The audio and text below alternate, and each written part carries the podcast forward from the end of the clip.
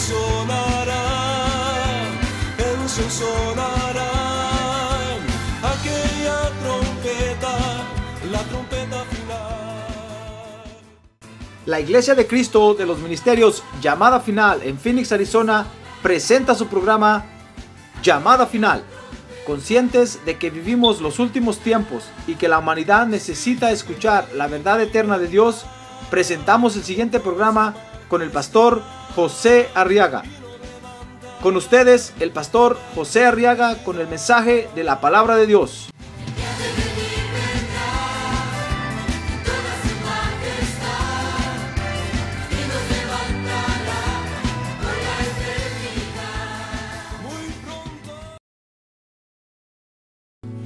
En el libro de jueces dice el capítulo 1, verso 1, que después de la muerte de Josué,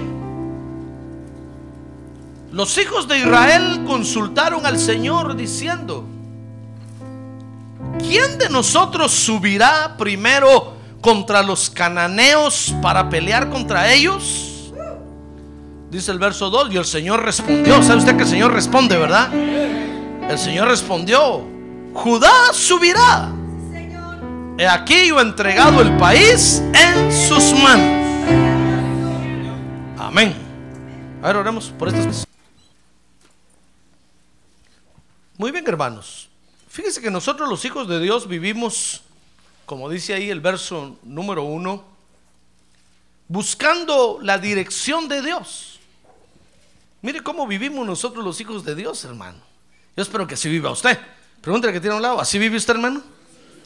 Pregúntele, dígale, ¿así vive usted? Porque nosotros los hijos de Dios vivimos como estos, así, buscando la dirección de Dios, hermano.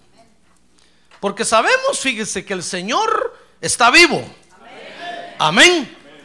El Señor Jesucristo está vivo, hermano. Ah, gloria a Dios. Y no solo está vivo, sino que nos escucha y nos responde. Ah, gloria a Dios. Nosotros aprendimos en la religión pasada que tuvimos, sí que el Señor ascendió al cielo, pero lo vemos muy lejos, hermano. Y lo vemos como, como algo mistificado algo así en misterio, entre nubes, así que apenas si se ve. Y creemos que es como todos los que mueren, que se mueren y ya no los volvemos a ver. Pero no, el Señor Jesucristo murió, resucitó y está vivo, hermano. Está a la diestra del Padre Celestial. Ah, gloria a Dios. Y pronto va a volver otra vez a la tierra. Eso es lo más hermoso, que pronto va a volver a la tierra y lo vamos a ver aquí en la tierra, hermano. Otra vez va a volver a caminar en las calles de la tierra, otra vez va a volver a moverse en la tierra y, no, y usted y yo vamos a estar con él. Ah, gloria a Dios, hermano. Entonces nosotros por eso vivimos buscando la dirección de Dios, porque sabemos que el Señor está vivo. ¿Sabe una vez el apóstol Pablo le escribió a Timoteo y le dijo, mira Timoteo, acuérdate de Jesucristo resucitado, le dijo. No le dijo, acuérdate de Jesús el Cordero de Dios, aquel que murió en la cruz, aquel que todos golpeaban. No, le dijo, acuérdate de Jesucristo resucitado, el que ahora tiene ojos de llama de fuego y pies de bronce bruñido. Todo lo que donde se para lo aplasta. Démosle un buen aplauso al Señor, gloria a Dios, porque Él está vivo. Gloria a Dios. Y no solo vivimos buscando la dirección de Dios porque el Señor está vivo, hermano, sino que vivimos buscando la dirección de Dios porque hay enemigos de nuestra fe que tenemos que vencer. Mire, hay enemigos, fíjese, que se oponen a nuestra fe y, nos, y quieren hacer que nos torzamos.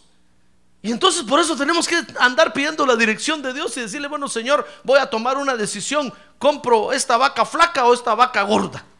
¿Cuál de las dos compro? Porque hay enemigos que nos quieren torcer, hermano, aún hasta en lo más insignificante como eso. Hay enemigos que nos quieren, que nos quieren hacer torcer, mire, hasta para quitarse el pelo. Ahora los varones tenemos que preguntarle, Señor, ¿pediré este estilo o no pediré este estilo? Mira, algunos se ríen y, creen que es exageración, pero en estos dorados tiempos, hermano, cuando la maldad está tan metida en todos lados, hasta para cortarnos el pelo. Mira, yo una vez me corté el pelo así, así como los militares, así como se cortan ahora. Por supuesto, estaba yo más joven, hermano. Bueno, estoy joven ahorita, pues, pero estaba yo más joven. Y me recuerdo que llegué a una ciudad y, y tuvimos que, estábamos en un comedor y se acercaron otros de esa ciudad, que no era nuestra ciudad, y se me quedaron viendo a mí, fíjese. Y me dijeron, usted es militar, ¿verdad? Dije yo, no, líbreme Dios. Yo no soy militar. ¿Y por qué les dije yo? Por el corte de pelo que tiene, porque todos los militares nos cortamos el pelo así. Dije yo, Padre Santo, pero si me van a balear esto, soy aquí. Yo dije, no, no, no, no, yo, yo solo me lo quité así porque así anda la onda ahora. Ya ve, lo pueden confundir a uno, hermano. Hasta la ropa que usted va a comprar tiene que saberla comprar. Porque si compra una camisota de aquellas grandotas y camina así en la calle, lo van a confundir con pandillero y no va a ser que lo baleen en la calle, hermano. Y entrándole el balazo, usted va a decir todavía, yo no soy de ellos. ¡Pum! Hijo de Dios que murió, como pandillero. Mire qué cuidado tenemos que tener. ¿Qué le parece que los homosexuales tienen un corte de pelo que los identifica a ellos? Y a cualquiera caminan con ese corte dicen, este es de la otra banqueta, como nosotros. Y los persiguen, hermano. Entonces tiene que tener cuidado. Mire, qué tiempos difíciles estamos viviendo. Por eso los hijos de Dios vivimos pidiendo la dirección de Dios. Porque hay enemigos de nuestra fe. Y que tenemos que vencer. Dice, le dijo el apóstol Pablo a Timoteo que hay una batalla diaria que hay que vencer, hermano. ¿Qué le parece que hasta dormido va a ser usted atacado? ¿Qué va a hacer? ¿Dormir con un ojo abierto y otro cerrado?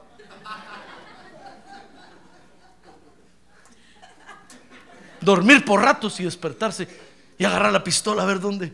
No, porque es una batalla espiritual, hermano. Es una batalla espiritual que aunque usted duerma despierto, de todas maneras lo van a atacar. Mire, hasta dormido, mire qué batalla. Vea conmigo, 1 Timoteo 6:12. Dice ahí 1 Timoteo 6:12, le dijo, le dijo Pablo a Timoteo, pelea la buena batalla de la fe. Echa mano de la vida eterna, a la cual fuiste llamado y de la que hiciste buena profesión en presencia de muchos testigos. Por eso es que el Señor, fíjese, nos pide que cuando nosotros nos bauticemos o cuando nosotros lo aceptemos como Salvador, entonces vengamos y nos bauticemos en agua. Porque estamos haciendo público lo que creemos, hermano. Y entonces ante, ante el testimonio que estamos dando, ya no nos vamos a echar para atrás. Cuando la batalla la veamos ahí que zumban los balazos, hermano, y miremos para dónde corro, no podemos correr porque ya, ya confesamos que Jesucristo es nuestro Salvador y lo hicimos público al bautizarnos en agua. ¡Ah, gloria a Dios! ¡Gloria a Dios! Entonces por eso Pablo le dice a Timoteo, mira Timoteo, no te queda otra, sino pelea la buena batalla de la fe. Todos los días tienes que presentarte para pelear. No hay otra alternativa. Y dice segunda de Timoteo 4, 7, hermano. Mire, para que se le pare el pelo ahora sí. Algunos ya los tienen parados, pero segunda de Timoteo 4, 7 dice, oiga lo que Pablo le dice a Timoteo. Oye, Timoteo le dice, yo he peleado la buena batalla. He terminado la carrera y he guardado la fe. Porque es una batalla de la que nadie se libra. Ni el Señor Jesucristo se libró. Él vino a la tierra y vino a pelear la batalla de la fe, hermano. Dice la Biblia que el Señor Jesucristo fue tentado en todo, pero sin pecado. El mismo Satanás se le presentó para tentarlo y no lo votó. Nadie se libra, ni en los ministros, ni nosotros los pastores, hermano. Todos los días, los hijos de Dios, tenemos una batalla que enfrentar y es la defensa de nuestra fe. Amén. Esa batalla es debido a la fe que tenemos. Mire, si usted tuviera otra clase de fe, hermano, si usted tuviera la fe de los hindúes, la fe de los mormones, la fe de... no tendría problema. Si usted tuviera la fe de los hindúes, que por ejemplo adoran las siete divinidades, que son aquellos siete elefantes, no tendría problema. Pero la clase de fe que usted tiene causa problema en el mundo porque es la fe de Dios. Y lamentablemente se metió usted en un lío terrible, hermano. Porque Dios tiene muchos enemigos. Mire, parece mentira, ¿verdad? Cualquiera di- diría que Dios es amigo de todos, pero no. Dios tiene muchos enemigos, hermano. Mire, ¿qué fe fue a escoger usted? Mejor hubiera escogido cualquier otra clase de fe. Estuviera durmiendo tranquilo, comiendo bien. Pero se metió a una fe donde de repente lo van a despertar de madrugada y tiene que levantarse a pelear. Y usted va a decir, Señor, pero ah, dentro de una hora tengo que ir a trabajar. No importa, va a decir, Señor, si te vas ya bien peleado. ¡Ah, gloria a Dios! Donde lo van a levantar, hermano. Mire, se metió a una fe donde tiene que ayunar. ¿Se acuerda de la cadena de una oración que estamos, verdad? Dios lo bendiga si está apoyando eso. Mire, se metió a una fe donde tiene que ayunar. Porque es parte de la pelea, hermano. Mire, qué, qué fe la que escogimos. Fíjese que le dice Pablo a Timoteo que, oiga, las leyendas y las historietas no dejan avanzar la fe. ¿Quién iba a creer, hermano? Usted decir, pastor, pero leer el cuento de la caperucita roja. Sí, no deja avanzar la fe. Mejor en lugar de estar leyendo novelas ahí de vaqueros, lea la Biblia, hermano. En lugar de estar leyendo libros, mejor lea la Biblia. Después de leer la Biblia, entonces póngase a leer todo lo que quiera. Pero imagínense, las leyendas y las historietas nos detienen el avance de la fe. ¿Sabe por qué? Porque las leyendas y las historietas nos llenan de fantasía, hermano.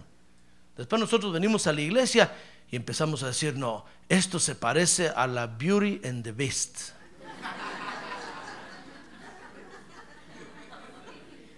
La iglesia es la Beauty. No le digo quién es la Beast. Se parece a, a Blancanieves y los siete enanos. Mire, y le detienen la fe. Mire, las leyendas y las historietas, le dice Pablo a Timoteo que la mala conciencia hace naufragar la fe. Dice que prestar atención a espíritus engañadores y a doctrinas de demonios nos hace apostatar de la fe. Por eso tenga cuidado con lo que oye, a donde va. Usted es libre de ir a donde quiera, pero tenga cuidado, por favor. Yo no lo puedo amarrar aquí en la iglesia y decirle, cuidado si mira otra iglesia. Cuidado si suspira por otra iglesia, no sea adúltero. Esta es su iglesia, ámela. No, yo no le puedo decir eso. Usted se va y tal vez el otro domingo va a estar en otra iglesia por allá, yo no sé. Besándole la mano a otro pastor por allá. Yo no sé, yo no sé. Aunque me da cólera, pero no sé, no sé, no sé. Me dan ganas de cerrarle la puerta cuando viene, pero no sé, no sé, no sé. Pero tenga cuidado, por favor, tenga cuidado. Porque hay doctrinas de demonios y espíritus engañadores que con lo que le dicen lo van a hacer apostatar de la fe. Eso quiere decir que lo van a hacer que usted deje esta fe, la fe de Dios. Fíjese que le dice Pablo a Timoteo que al no, oiga, al no proveer para los suyos, Hermano, ¿quién se iba a imaginar que al no proveer para los suyos, aquí solo hay puros esposos trabajadores, ¿verdad? Amén. A ver, digan todos los esposos, amén. Aquí solo hay puras mamás proveedoras, ¿verdad? Amén, digan las hermanas. Amén. Aquí no hay aragán, araganes ni vividores. Porque dice la Biblia que al no proveer para los suyos, usted niega la fe. Y es peor que un infiel. Mire cuántos enemigos tiene nuestra fe, hermano. Qué terrible. Cuando usted no provee para los suyos, ese enemigo ya lo dobló y ya lo, ya lo aplastó. Tiene que pelear contra ese enemigo. ¿Cómo se pelea contra ese enemigo? ¿Cómo, cómo, cómo pelea usted contra ese enemigo? A ver, dígame, ¿cómo pelea usted contra ese enemigo? Trabajando. Ahora que tiene un lado, trabaje y no se haragán. no quiere negar la fe, trabaje y va a vencer a ese enemigo. Pero si usted se acomoda, usted dice, no, yo, ahí, ya no, yo ya no trabajo, está negando la fe. Le dice Pablo a Timoteo que el amor al dinero extravía de la fe. Mire, ¿cómo vence usted ese enemigo? El amor al dinero, ¿cómo lo vence? ¿Cómo lo vence? ¿Cómo? Diezmando, ya ve, y ofrendando. Mire qué enemigo tan feo ese. Si usted no diezma, le va a agarrar un amor al dinero horrible. Va a ser su ídolo. Pero cuando nosotros diezmamos y ofrendamos, entonces le vencemos a ese enemigo.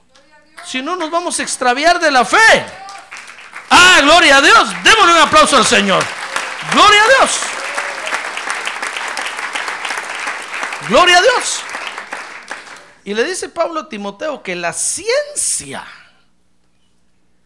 mire qué daño hace la ciencia, hermano. ¿Quién se iba a imaginar que aprender que dos más dos son cuatro pelea contra nuestra fe? Pues fíjese que sí. El pastor entonces, ¿verá que no estudiamos? No, tampoco, no, no, no se mande, no se mande. Estudie, pero en todos sus estudios dele lugar a Dios que siempre debe de tener. Amén. Acuérdense que el Señor es el alfa y el omega. Si por ahí le dicen a usted, no, los números no tienen fin, díganle ustedes, el Señor Jesucristo es el principio y Él es el final. Tienen fin. Porque el Señor Jesucristo los hizo. Y Él es el principio y Él es el fin. Amén. Muy bien. La ciencia nos desvía de la fe. Por eso tenga cuidado, hermano. Tenga cuidado porque van a aparecer los alquimistas, van a aparecer los, los, los, los de las plantas, ¿cómo se llama? Los hierbóbrogos. Es que le andan diciendo a usted, tome agüita de ruda para esto, tome agüita de calabaza para esto, tome agüita de calaguala para esto otro, tome agüita de, de jengibre para esto otro. Van a aparecer, mire, de ahí salió la ciencia. No, si no crea usted que la gran ciencia que conocemos hoy, saber de dónde salió de todo eso, hermano.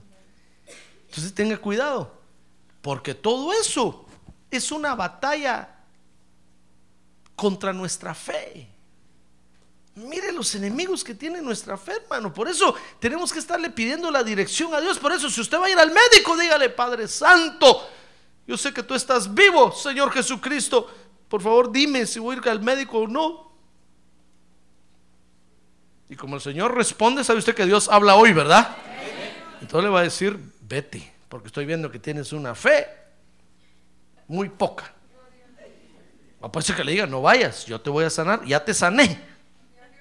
Amén, ¿se da cuenta? Necesitamos, porque el enemigo está donde menos lo imaginamos, hermano.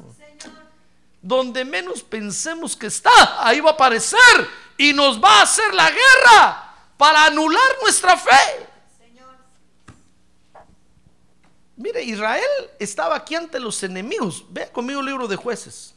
Israel aquí tenía un problema. Estaba, dice el verso 1, que estaba ante los enemigos que después de la muerte de Josué, acuérdense que Josué es figura del Espíritu Santo. Note esto, qué interesante. Y Josué había metido ya al pueblo a Canaán, fíjese, y les había repartido las tierras. Mire la tarea del Espíritu Santo. Pero entonces llegó un momento en que Josué ya no podía, ya no tenía que hacer nada. Y entonces, porque fíjese que hay batallas en las que el Espíritu Santo de Dios ya no va a hacer nada, hermano, sino que le toca a usted enfrentarlas y pelearlas.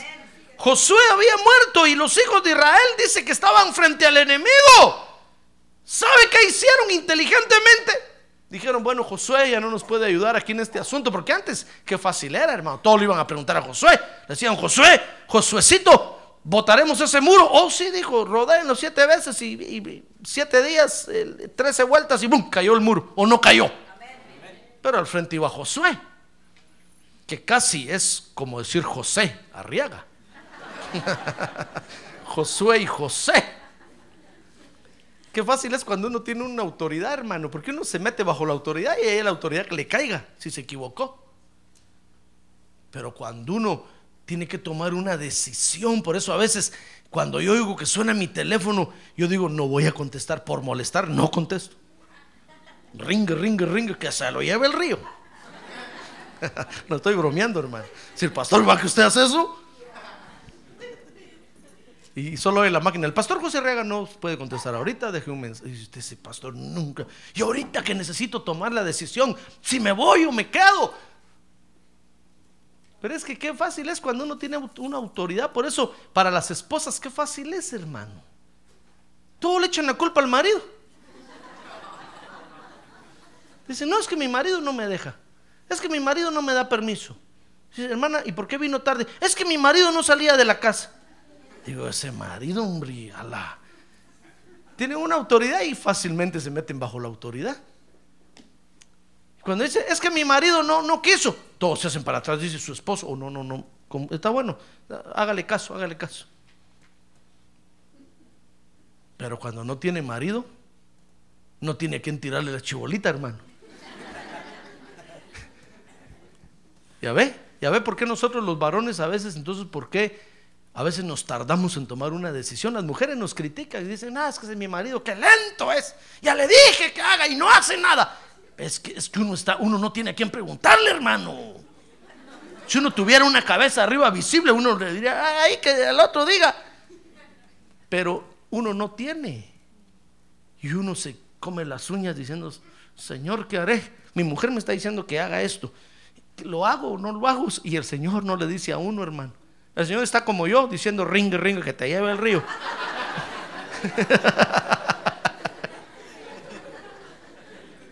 Las mujeres nos tildan a nosotros los varones de que somos lentos para la ira. Que somos lentos, que cómo cuesta que hagamos las cosas. Pero es que no es que seamos lentos, sino que sobre nosotros está la gran responsabilidad de la decisión que vamos a tomar, hermano. Por eso las mujeres dicen, no, ese mi marido es la cabeza, pero solo la cabezota, porque el cerebro soy yo, dice. No es que tengamos vacía la cabeza, hermano, sino que somos responsables de la... Mire, ah, ¿quién sabe ir a la cárcel si tomamos una mala decisión?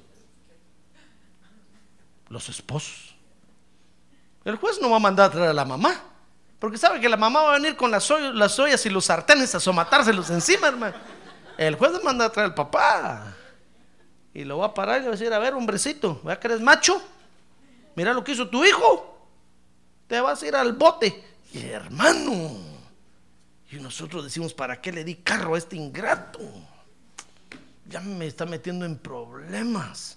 Y la mamá, dale un carro, dale un carro, dale un carro. Y nosotros, no, hombre, es que me va a subir la aseguranza. No, dale un carro, ¿verdad que sos malo? Es que no lo querés. Y nosotros, Padre Santo, ten misericordia. Qué presión tan horrible. La mujer le dice, pues a la noche dormí solo si no le das un carro. Y uno le hace el corazón, pum, pum, pum, pum. Padre, ¿qué haré? Ayunaré, vigilaré para que la carne se aplaque. ¿Verdad, esposos, que así nos toca? Hermanos, digan amén, hombre.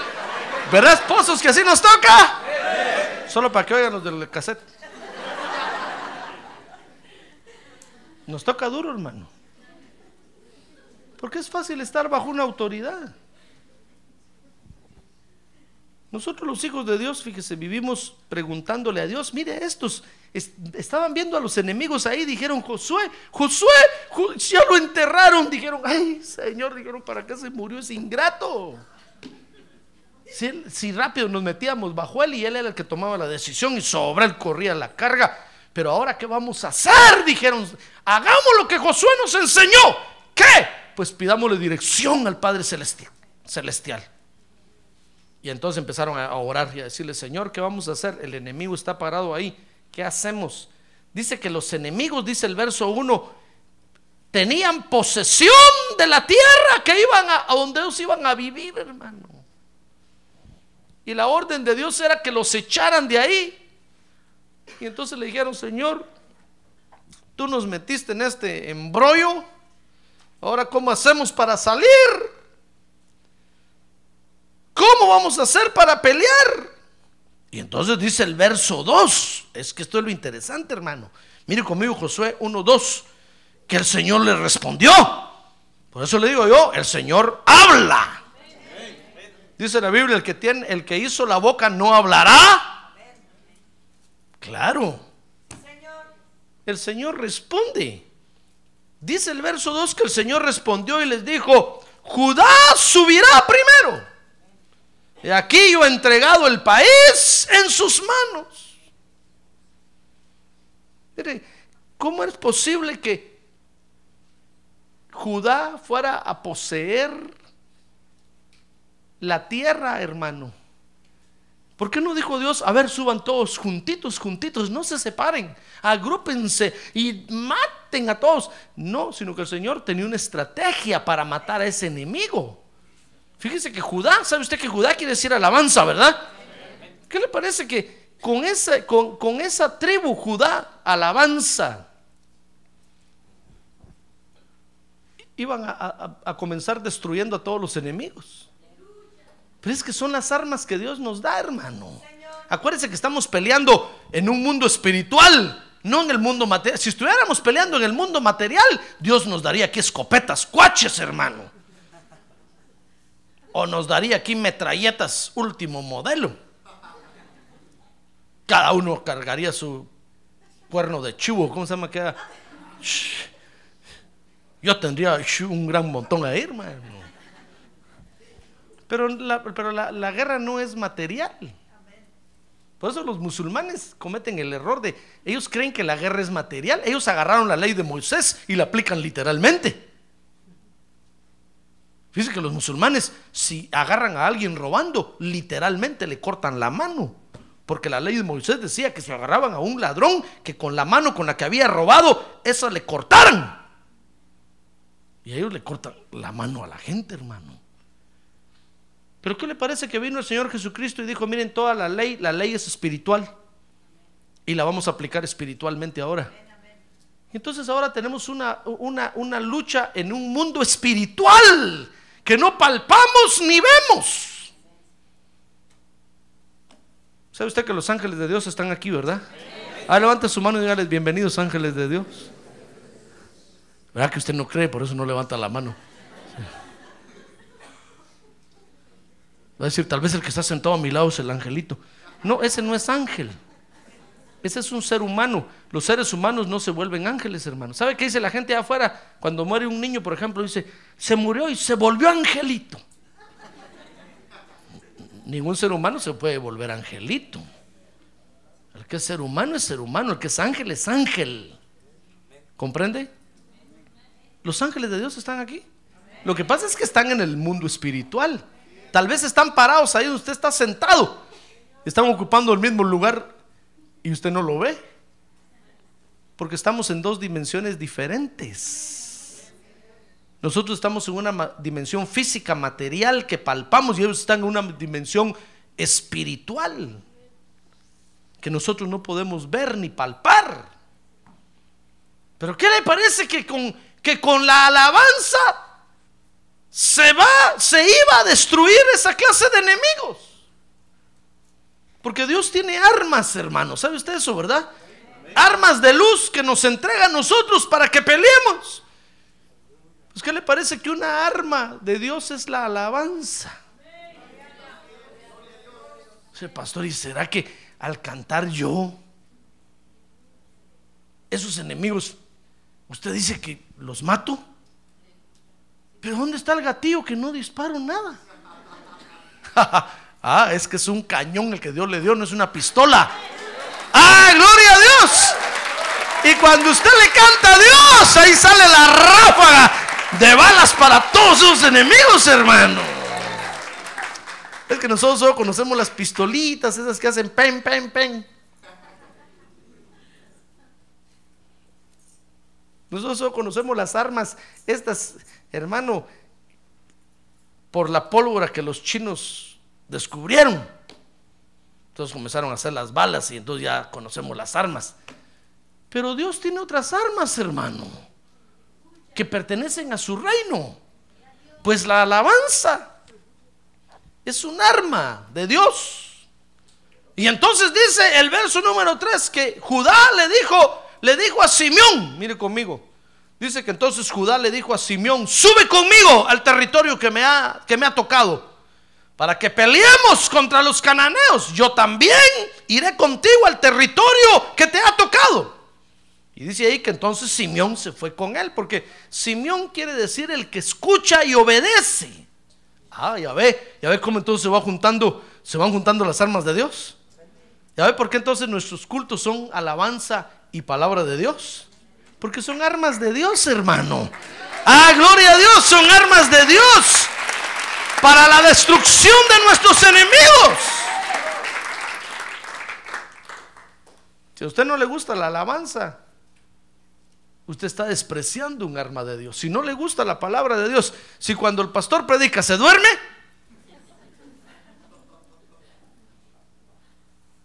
está despreciando un arma de Dios. Porque hay enemigos, y fíjese, mire qué interesante esto. Las armas que Dios nos da, fíjese, son para determinada clase de enemigos. Así como los hombres tienen armas. Por ejemplo, tienen misiles de corto alcance, tienen misiles de largo alcance, tienen, tienen armas que eh, especialmente para disparar en tal situación, armas que tienen balas, hermano, que, que entra, eh, cuando entra eh, en el, en el cuerpo del ser humano, ni huella deja, pero atrás le deja un hoyón de este tamaño, mire. Se llaman balas expansivas. Entonces, cuando quieren matar a alguien y quieren asegurarse que de veras se lo escabechan bien, ponen una bala expansiva. Y todos lo ven ahí boca arriba y dicen, no, si no le pasó nada. Y cuando le dan la vuelta, tiene el hoyón del otro lado, sí, mire. Tienen distintas clases. Yo no soy armamentista ni, ni especialista en eso. Pero he oído algo de eso, hermano. Pues ¿qué le parece que Dios también tiene distintas clases de armas y distintos calibres de armas? De acuerdo a cómo es el enemigo. Como dice el dicho, así como es el sapo es la pedrada. ¿Sí? ¿Qué se lo puede ver bíblicamente? Ahí estaba. ¿Acaso no David miró un sapón grandotote? ¿Qué fue lo que hizo? Tirarle una pedrada, ¿sí o no? Sí, a ver que es bíblico. David dijo, este sapo con esta piedra me lo voy a echar. Puso la, piedra en la onda y, y lo mató. Porque Dios tiene un arma para cada enemigo. Usted comete un error si con la misma arma quiere matar a todos los enemigos, hermano. No se puede, se lo voy a probar bíblicamente aquí. Cada enemigo requiere un arma especial. Dice Josué 1.3 que, que entonces que, que, Judá invitó a Simeón para pelear. Porque es la pareja, es, es, un arma que Dios da para matar determinada clase de enemigos. Ahora, los enemigos que iban a vencer, dice el verso 4. Dice que eran los cananeos, los fereceos y los de Besec. Se lo voy a leer aquí. Dice, subió Judá y el Señor entregó en sus manos. Ya ve que el arma es efectiva el arma es efectiva. Esa arma es poderosa, hermano. Ahorita que tiene un lado, las armas de Dios son poderosas, hermano. Si usted quiere vencer, tiene que usar estas armas. Si no, el enemigo no va a caer. Dice el verso 4 que subió Judá y el Señor entregó en sus manos a los cananeos. Mire, esos eran los enemigos que había que vencer. Los cananeos, los fereceos y los hombres de Besec. Mire qué enemigos tan terribles iban a matar. Fíjese que los cananeos, dicen los historiadores, estaban divididos en nueve tribus. los jebuseos, amorreos, jerjeseos, heveos, arameos, siseos, arbadeos, semareos y amateos. Mire, es que el enemigo sabe, hermano, cuando usted lo enfrenta, pareciera uno, pero cuando usted se acerca, como que se multiplica en un montón, hermano. Cuando usted le, cuando usted ataca al enemigo, usted lo ve ahí enfrente y lo ataca, y cuando lo ataca, como que se multiplica en un montón. Y entonces un problema que usted tenía, resulta que vinieron a ser nueve problemas. Y, y se nos cruzan los ojos, hermano. Y nosotros decimos, ¿cómo es posible? Si un problema tenía yo y se lo presenté a Dios, yo pensé que Dios lo iba a resolver. El pastor José Arriaga oró por, por, eso, por eso hoy ahí, para que él se lo di. Se me complicó el problema. Tal vez usted puso hoy una petición que me den mis que los de la migra me den mis papeles. Dije, Señor, resuelve este- esta petición. Y cuando usted llega a su casa encuentra un papel, una nota de deportación. Usted dice, pero si yo pedí en la iglesia. El problema se le complicó, hermano. ¿Sabe? Ya, ya ya- ya ni a los cultos viene. Por el miedo, porque dicen, yo presenté una petición ahí y peor se me puso. Yo pensé que se iba a resolver el asunto. Es que el enemigo, mire, este es un ejemplo. El enemigo dividido en nueve, en nueve, en nueve razas. Los fereceos eran los únicos que, permanecían genuinos. Y los de Besec. Pero lo tremendo, lo tremendo de Dios, hermano, es que el enemigo no va a vencer a Dios. Y si Dios nos ha dado esas armas, es porque son efectivas y son poderosas para la destrucción de sus enemigos. Ah, gloria a Dios, hermano. Es como, es como que si usted quisiera matar un piojo y le echa sal, se muere el piojo. No, tal vez más se multiplica porque la sal lo alimenta, hermano. Y cuando usted va a ver, tiene más liendres y de repente más piojos.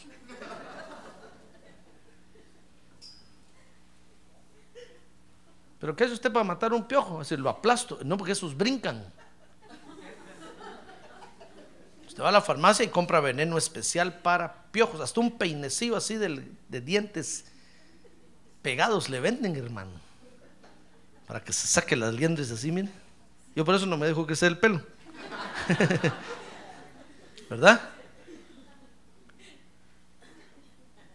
Si nosotros no usamos las armas que Dios nos da, el enemigo va, va a crecer más, hermano. Si usted quiere matar a los enemigos de su fe sin usar las armas de Dios, lo que va a hacer es hacer que se multipliquen más y que crezcan más, que se alimenten más. Pero cuando usted le cree a Dios y le dice, bueno Dios, yo no entiendo eso, no veo nada, en el otro mundo espiritual no veo nada, pero te voy a creer a ti. Voy a tomar esa arma de luz y la voy a aplicar contra estos enemigos que me estás diciendo. Porque el Señor, mire hermano, si usted le dice, Dios, ya no aguanto, tengo este problema, ¿sabe qué le va a decir el Señor? Vete a la iglesia y ponte a cantar. ¡ah! ¡Ah, gloria a Dios! Que vaya a la iglesia y me ponga a cantar. Pero si es eso lo que menos debo de hacer, dice el doctor. Se me va a salir el hígado, se me va a salir el páncreas. Se me va- Hermano, usted hágale caso a Dios y entonces va a ver que el enemigo va a caer. Mire, si usted le dice, Dios, dame un trabajo, no tengo para comer, entonces Dios le va a decir, bueno, vete a la iglesia y me das una ofrenda, pues una buena ofrenda. ¡Ah! Si te estoy diciendo que no tengo. Pero es que las almas de Dios así son, hermano. Ah, gloria a Dios. Gloria a Dios. Si usted le pregunta a los humanistas, los humanistas le van a decir, no, no seas tonto, cabezón. ¿Cómo vas a dejar ahí tu dinero si no tenés? Porque, porque ellos no entienden. Ellos están viviendo el mundo material nada más. pero Dios está viendo lo que está ocurriendo en el mundo espiritual realmente. ¿Comprende? Mire, eso fue lo que le pasó a, a estos israelitas ahí. Tenían al enemigo enfrente. Y entonces Dios les dijo que suba Judá primero. Por el significado del nombre Judá, tal vez todos hubieran dicho, Señor, los menos indicados son ellos. Que suban los de los de Zabulón, que suban los de Neftalí, esos son guerreros a muerte. Pero que suba, que suba el de la alabanza con la guitarra. ¿A cuántos va a matar con la guitarra? Que suba, que suba el de la alabanza con el piano. ¿Qué va a hacer con el piano si las balas van a zumbar? Pero mire, la, la dirección de Dios era esa, hermano. Amén. Pero sabe, cuando nosotros usamos las armas de Dios, Dios empieza a hacer maravillas. Dios empieza a hacer maravillas. Vea conmigo las maravillas que Dios hace. Mire, mire cómo las armas de Dios, hermano, como por ejemplo la alabanza que estamos viendo hoy, pero Dios tiene muchas armas. Si usted le pide dirección a Dios, Dios le va a decir qué arma usar. Dios tiene muchas armas. Esta arma como la alabanza, mire la restauración que trajo al pueblo de Dios, hermano. Dice Josué capítulo 1, verso 5. Mire la primera restauración que trajo. Hallaron a Adoni Besek. A ver, diga conmigo, Adoni Besek. Ah, no, más recio. Adoni Besek. Si quiere un nombre, ahí hay hasta con todo y apellido. Adoni Besek. Y pelearon contra él y derrotaron a los cananeos y a los, y a los fereceos. Dice el verso 6 que huyó Adoni Besek, pero lo persiguieron. Los de Judá, hermano. ¿Quién iba a pensar que los de Judá mataban? Persiguieron a este rey. Lo prendieron y le cortaron los pulgares de las manos. Este dedito gordito. A ver, haga así el dedito delante de su mano y haga así el dedito. Este dedito gordito. A ver, baje su mano. Fíjese que, mire lo que le hicieron a este rey. No lo agarraron a, a, palear, a, palearlo, no lo agarraron a cortarlo. No, no, no, no. Sencillamente le dijeron, a ver, pone tu mano aquí. Y ¡pum! Le cortaron los dedos gordos de la mano y de los pies. Y entonces Adoni Besek dijo, mire, confesó, el enemigo confesó. Mire qué tortura, hermano. Dijeron, te vamos a torturar para que confieses. Le cortaron los dedos. Y entonces dice que Adoni Besek dijo, 70 reyes con los pulgares de sus manos y de sus pies cortados. Así como me hicieron a mí, dijo, está diciéndole ahí. Recogían migajas debajo de mi mesa. Como yo he hecho, así me ha pagado Dios. Lo llevaron a Jerusalén y allí murió. ¿Quién iba a pensar que el enemigo iba a morir cortándole los dedos de la mano, hermano? Cualquiera diría, no, un enemigo muere si le atraviesan una espada, si lo acribían a balazos, todavía le dan el tiro de gracia. ¿Sí o no? Pero mire lo que lo mató, le cortaron los dedos. Mire lo que hace la alabanza, hermano. Por eso las armas de Dios son excelentes. Cuando usted tenga un problema, pídale la dirección a Dios, hermano. Y entonces va a ver que el Señor le va a hablar. Y el Señor le va a decir, ¿sabes qué tienes que hacer? Es esto y esto. Y hágalo. Por supuesto, Dios nunca le va a decir algo que esté contra su palabra.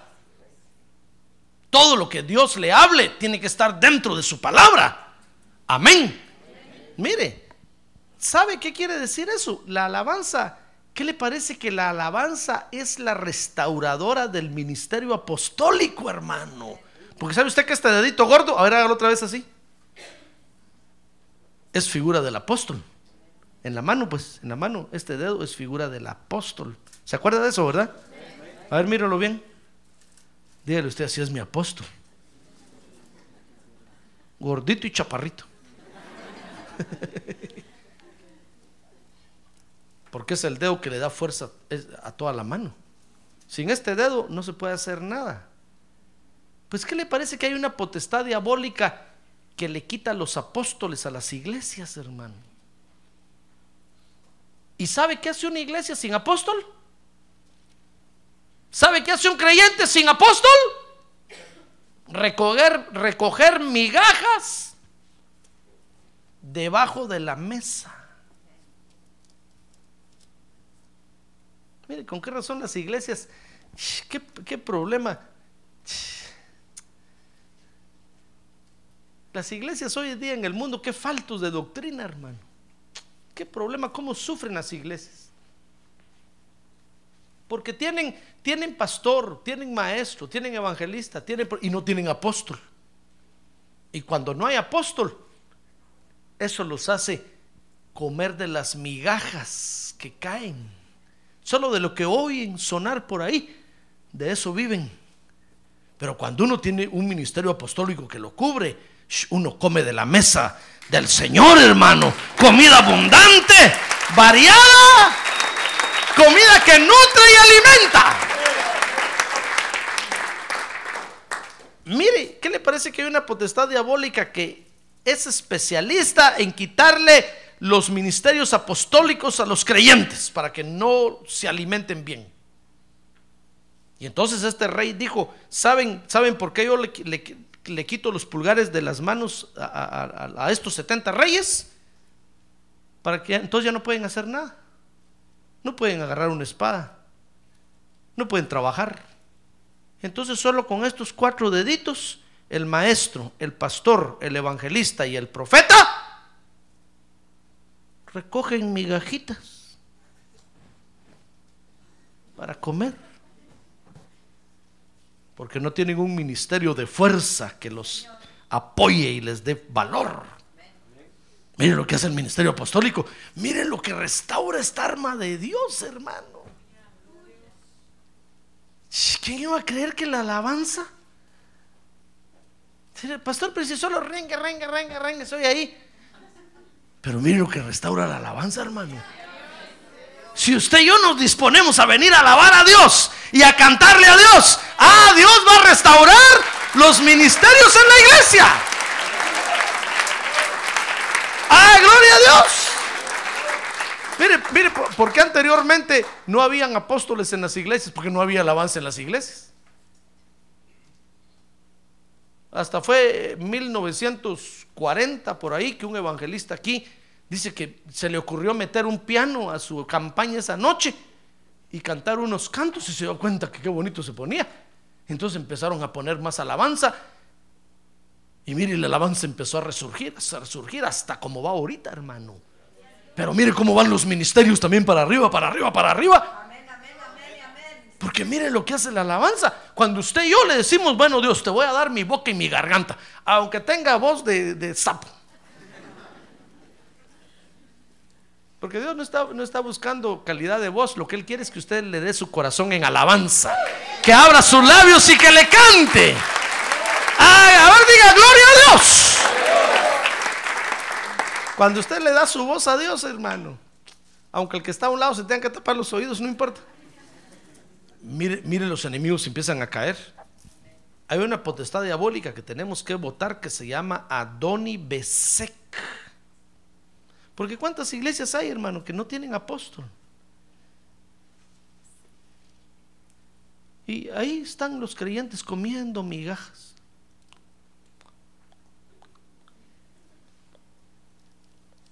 Con cuatro dedos nada más. Me recuerdo que una vez vino un invitado aquí a la iglesia.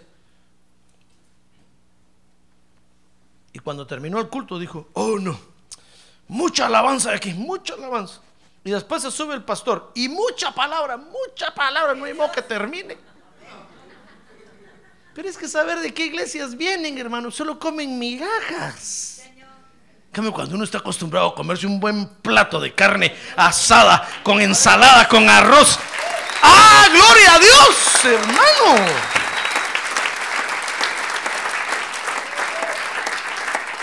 Y todavía después le dan postre a uno. ¿Cree usted que uno se va a conformar otra vez con las migajas? No. Si nosotros sabemos comer bien. A ver, diga, yo sé comer bien, pastor. Cada plato de comida, a ver, diga, cada plato de comida tiene tres porciones. Y después todavía como postre. Y cafecito con pan al final. Ay, hermano. Gloria a Dios.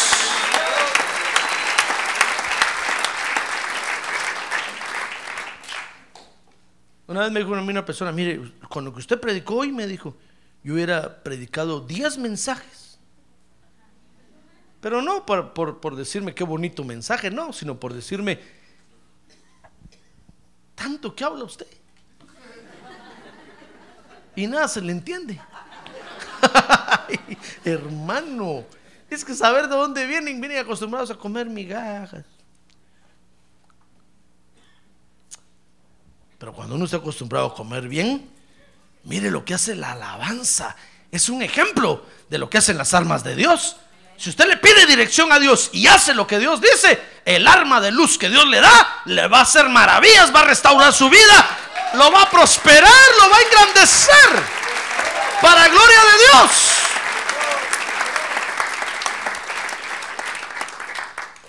Mire qué arma, qué arma tan terrible mataron a Adoni Besek, que es el que impide el surgimiento de los apóstoles. Dice el verso 8 que recuperaron el monte de la presencia de Dios. Mire lo que hace la alabanza, hermano. Por eso cuando, cuando usted esté en un desierto, ¿sabe qué le va a decir el Espíritu Santo? Vete a la iglesia y levanta tus manos y ponte a adorar, no pares. Pero si no siento nada. Me canso, ganso de estar con las manos levantadas. Por eso usted ve que los creyentes están en desiertos, hermano, y ni las manos levantan. Y la indicación es, levanta las manos, adora. Porque solo así se recupera la presencia de Dios. Solo así regresa la presencia de Dios a tu corazón y a tu vida, hermano. Solo así se recupera la presencia de Dios. Dice, dice jueces 1.9, que se recupera el dominio de todo el territorio que Dios nos dio. Se recuperan los montes, se recuperan los valles. ¿Sabe usted que los montes son figura de orgullo a veces, verdad? Mire, ¿cómo usted domina el orgullo? Alabando a Dios. ¿Cómo usted, los valles son figura de, de, de complejos de inferioridad? ¿Cómo usted sale de un complejo inferior? Alabando a Dios. Mire conmigo, se lo voy a leer, mejor leámoslo. Jueces 1.8. Dice, y pelearon los hijos de Judá contra Jerusalén. Ahí está, mire el monte de Dios. Y la tomaron. La pasaron a filo de espada y prendieron fuego a la ciudad. Porque solo así se salen de sus enemigos, hermano.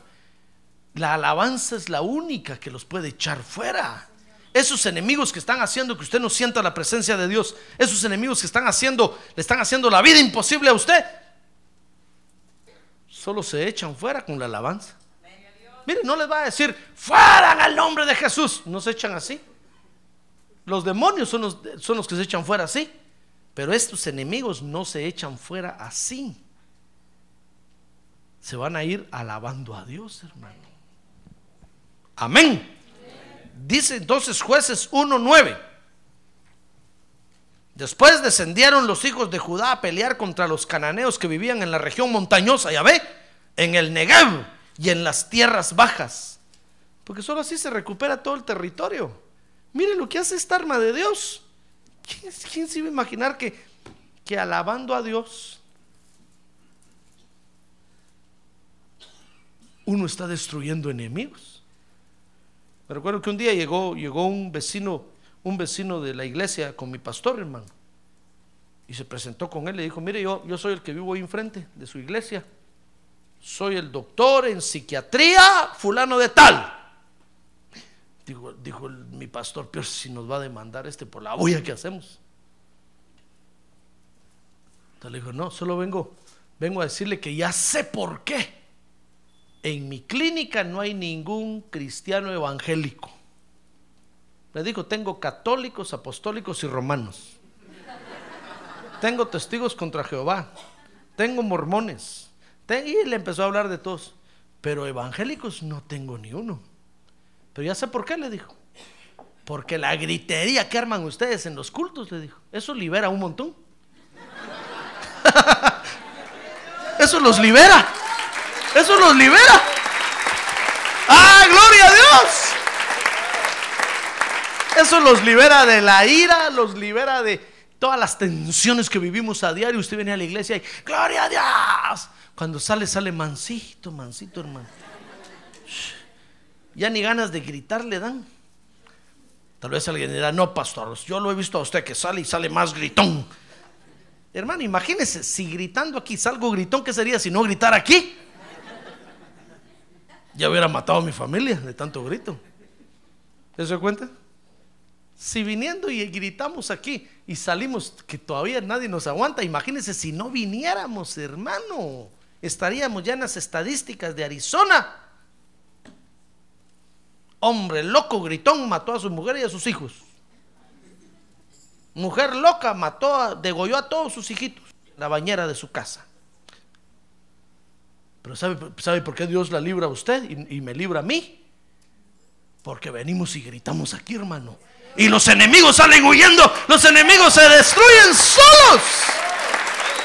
¡Ay! A ver, diga, gloria a Dios. A ver otra vez, gloria a Dios. Por eso, por eso es bueno alabar a Dios. Es un ejemplo de un arma de Dios. Dios tiene muchas armas. Pero le pongo, le quiero estudio con usted este ejemplo para que usted vea que las armas de Dios son efectivas. Con la alabanza, con Judá tomaron todo el territorio. Mire, montes y valles, el Negev, que es el desierto. Es que con la alabanza, ¿cuántos enemigos se destruyen? Dice 1.10. Mire, esto es más bonito, hermano. Cuando yo me di cuenta de esto, le dije, Señor, ¿con qué razón cómo sufre la iglesia? Porque hay quienes no, no alaban a Dios, hermano. Mire, dice 1.10. Y Judá marchó contra los cananeos que habitaban en dónde? En Hebrón. El monte de Hebrón antes era Kiriat Arba. E hirieron, ¿a quiénes hirieron? Léalo en voz alta, ¿a quiénes? A Cesai, a Aimán y al Talmai. Qué nombrecitos. Pero mire, ¿qué le parece que, que la alabanza como arma de Dios recupera Hebrón? Hebrón quiere decir unidad. Mire qué bonito, hermano. Mire lo que recupera la alabanza. Nos une más. Cuando usted aprende a alabar a Dios, uy, qué unido es con nosotros. Qué unido. Pero cuando usted deja de alabar a Dios, se desune. Anda viendo cómo no tiene comunión con nosotros. ¿Qué le parece que la alabanza mata a los enemigos de enemistad, de lío, de pelea que hay? Los destruye. Por eso, cuando usted se esté sintiendo ya así mero fariseo, a ver, que tiene un lado fariseo, que quiere decir separatista. Cuando usted se esté sintiendo ya así mero, mero separatista, venga y alabe a Dios, hermano. Levante sus manos y adore y alabe a Dios. De todo ver cómo la alabanza lo recupera la unidad y lo mete a la iglesia otra vez a formar parte de la unidad. ¡Ah, gloria a Dios! Mire lo que recupera, lo que recupera la alabanza. Y mataron al Cesai, a Imán y Talmai. Fíjense que esos nombres quieren decir los que dividen. Mire, hermano. Hay un enemigo que lo anda siguiendo que se llama Cesai, Aimán y Talmai. Espero que no se llame usted así. Si usted se llama así es pura casualidad. No estoy hablando de usted. Estoy hablando de estos poderes espirituales que nos quieren dividir, hermano.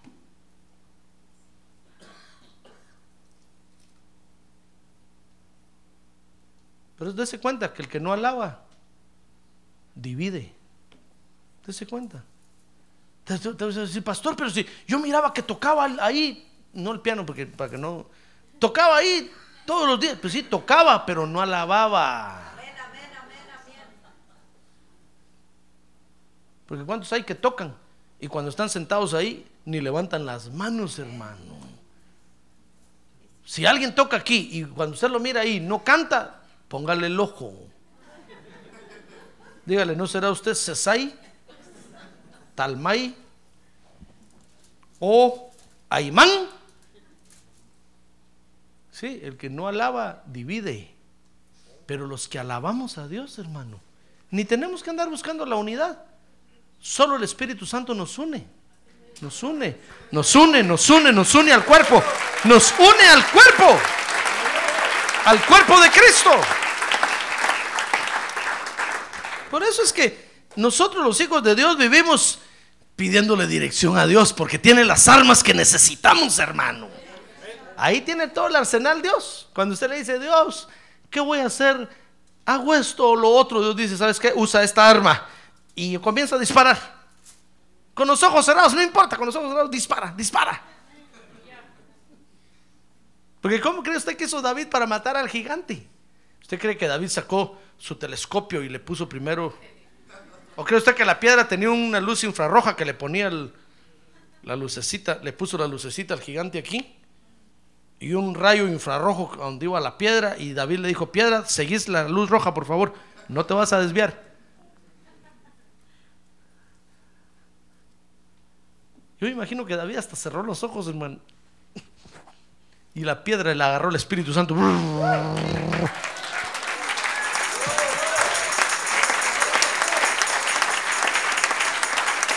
Se le incrustó en la frente al gigante.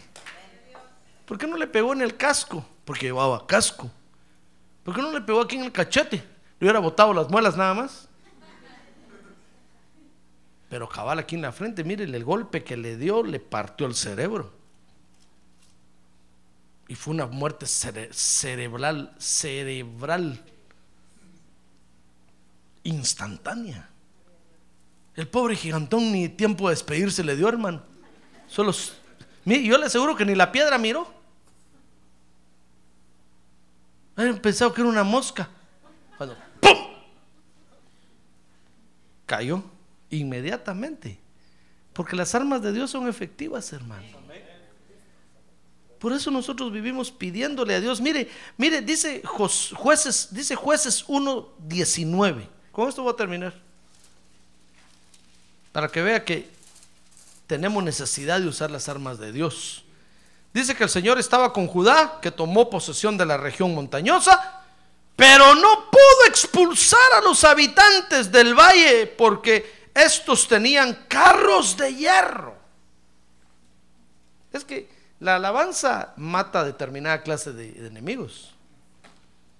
Pero hay otros enemigos que requieren otras armas, hermano. Y a medida que usted vaya matando enemigos, va a ver que va a necesitar de armas más sofisticadas, de armas más completas. Mire, Judá mató a todos los enemigos, pero cuando llegaron ahí con esos, vieron que tenían carros de hierro. ¿Sabe qué dijeron? Dijeron, estos no se van con una cantadita, no se van estos. A ver, hermano, deme mi menor. Los enemigos del Señor están cayendo. Y no caían, hermano. A ver, deme la, la menor, la menor. No la mayor, sino la menor. Yo sí pedí la menor y me dieron la menor, hermano, gracias a Dios. Pero el pobre Jacob pidió la menor y le dieron la mayor. Yo sí le dije a mi suegro, quiero la menor, con mucho gusto. Me dijo, la menor, ahí está. Bueno, es que también ya no tenía más. Solo le quedaba la menor. a ver, dame la menor, a ver, a ver. Subiré a las montañas. Y no caían cuando dijeron, no, esto no se. Se dieron cuenta que esos enemigos no podían votarlos, Judá.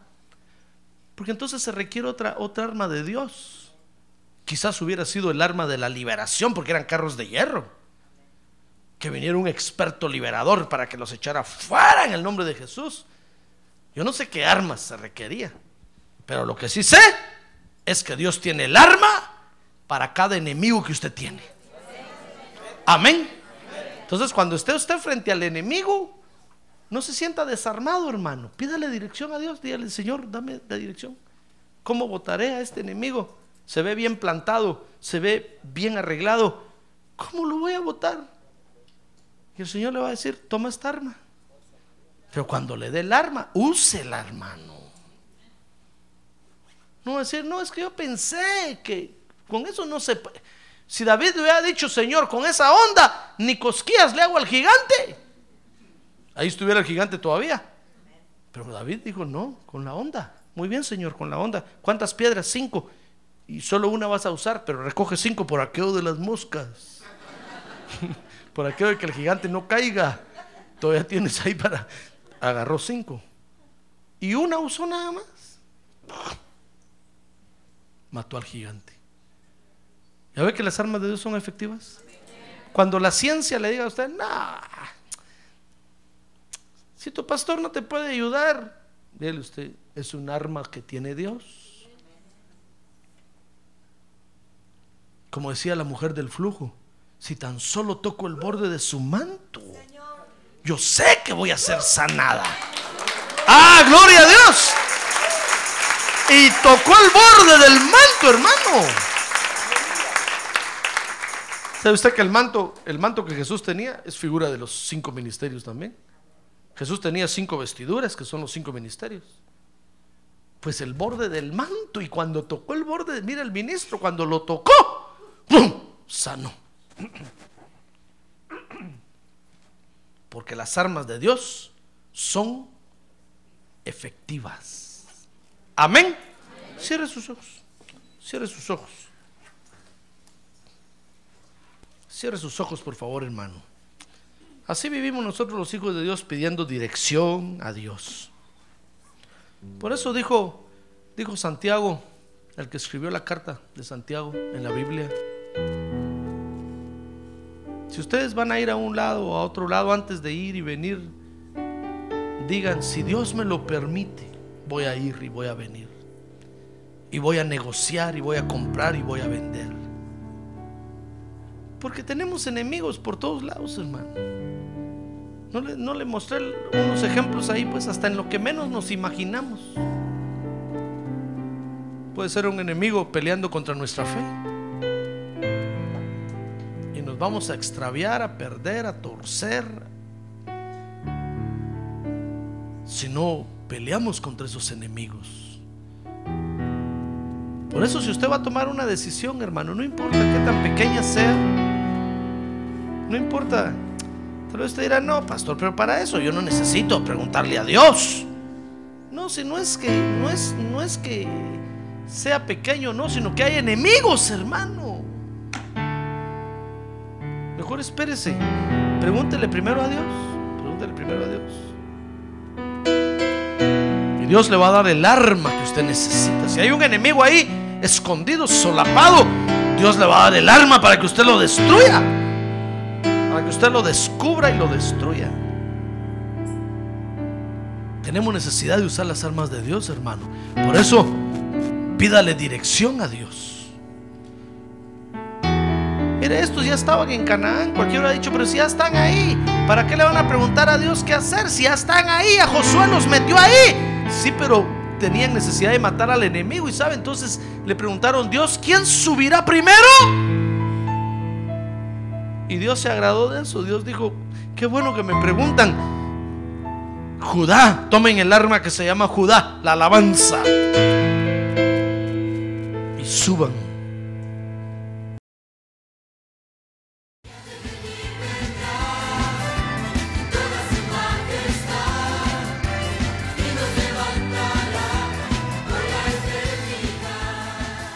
La Iglesia de Cristo de los Ministerios, llamada final en Phoenix, Arizona, cumpliendo con la comisión de Joel 2.1, presentó su programa, Llamada Final.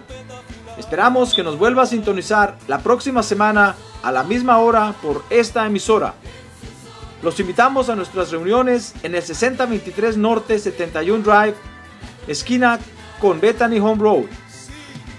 Para mayor información puede llamarnos al 623-934 1259 o visitarnos en la internet al www.llamadafinalphoenix.com.